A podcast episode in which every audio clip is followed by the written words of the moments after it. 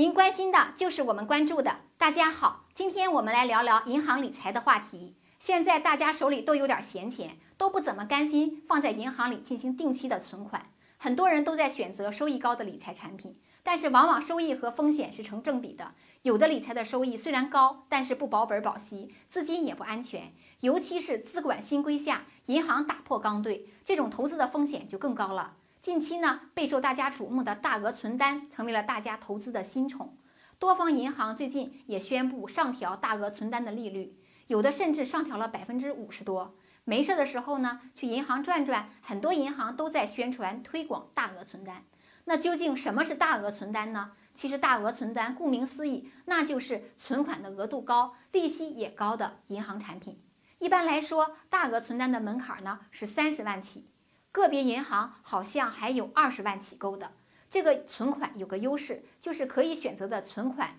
周期比较多，从一个月到一年都可以选择，中途呢也可以提前支取。所以这个大额存单呢，对于一些资金多但也存在某个时期需要急用钱的投资者来说，是个不错的考虑。除此之外呢，大额存单最吸引人的就是利息高，在与定期存款具有一样的安全性的情况下，利息要高出几个百分点。总结一下呢，大额存单有这么几个好处：一个呢是期限灵活，从一个月到一年不等，根据资金情况可以自由选择；其次呢是支取方便，不同于一般的理财产品，一般这种大额存单是可以根据资金需求灵活支取，只不过如果提前支取，那么预定的利率就不能实现。一般来说，预支的时候利息呢就按当天的给您结算，剩余没取的钱也接着付利息。还有一个呢，就是安全性高，尤其是这款大额存单，银行推广的这个产品的优势之一就是安全性高，也是其他理财什么的